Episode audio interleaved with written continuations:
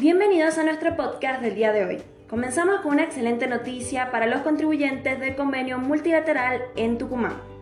El titular de la comisión arbitral anunció una medida que simplificará la vida de muchos. A través del anticipo de enero 24, con vencimiento en febrero, la presentación del CIAPRE ya no será obligatoria para estos contribuyentes. La fecha definitiva está sujeta a la decisión final de la jurisdicción, así que estaremos atentos a esos detalles.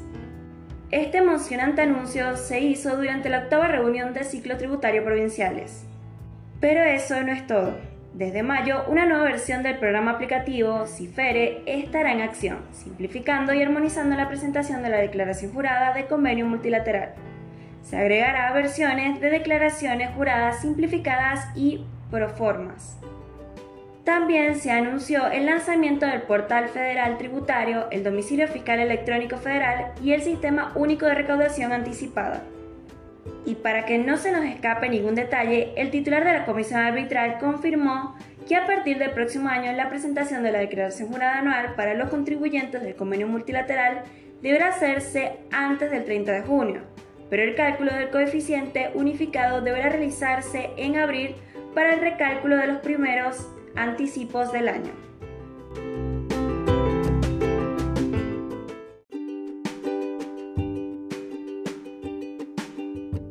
Continuando con nuestra segunda noticia de hoy, hablaremos sobre una actualización en la presentación de estados contables. La Inspección General de Justicia, a través de la Resolución General 15-2023, ha establecido un nuevo procedimiento que entrará en vigor a partir del 1 de marzo del 2024.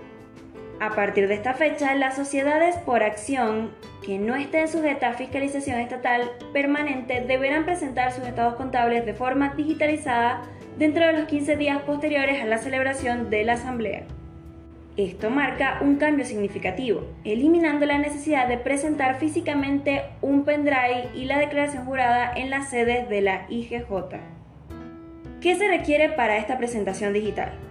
Acompañar la documentación necesaria, incluyendo un formulario timbrado, copia del acta del directorio con la memoria del ejercicio y la convocatoria de asamblea, copia del acta de asamblea que aprueba los estados contables, ejemplar de los estados contables con el informe del auditor y la firma legalizada del contador público. La resolución también establece la disposición de un nuevo servicio específico, presentación digital de estados contables de sociedades accionarias no comprendidas en el artículo 299 de la LGS. Esta estará disponible en el sitio web a partir del 1 de marzo del 2024.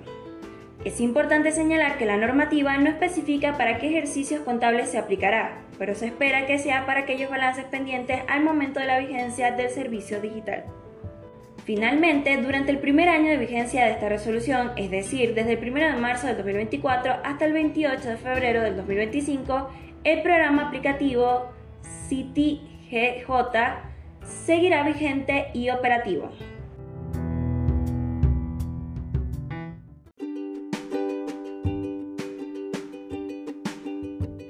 Terminamos nuestro podcast con la siguiente actualización.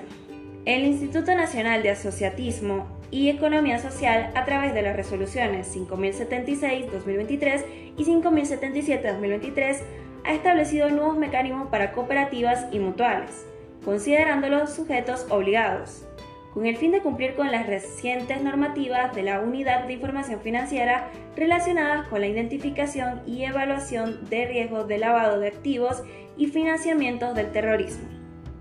¿Qué nos dice la resolución 5076-2023?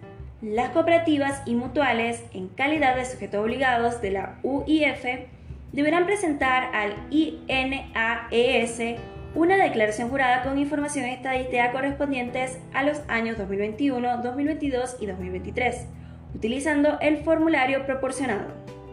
El objetivo es recopilar y analizar información para obtener un diagnóstico completo y preciso de la situación. La declaración jurada de los años 2021 y 2022 debe ser presentada ante el organismo de Contralor antes del 31 de diciembre de este año.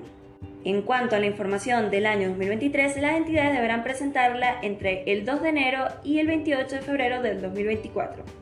Es importante destacar que el incumplimiento de este régimen informativo podría dar lugar a la aplicación de sanciones establecidas en las leyes de cooperativas y mutuales, específicamente las leyes 20.337 y 20.321 respectivamente. Así concluimos este episodio. Les agradecemos por acompañarnos en este podcast y les recordamos estar atentos a futuras noticias y regularizaciones. Hasta mañana.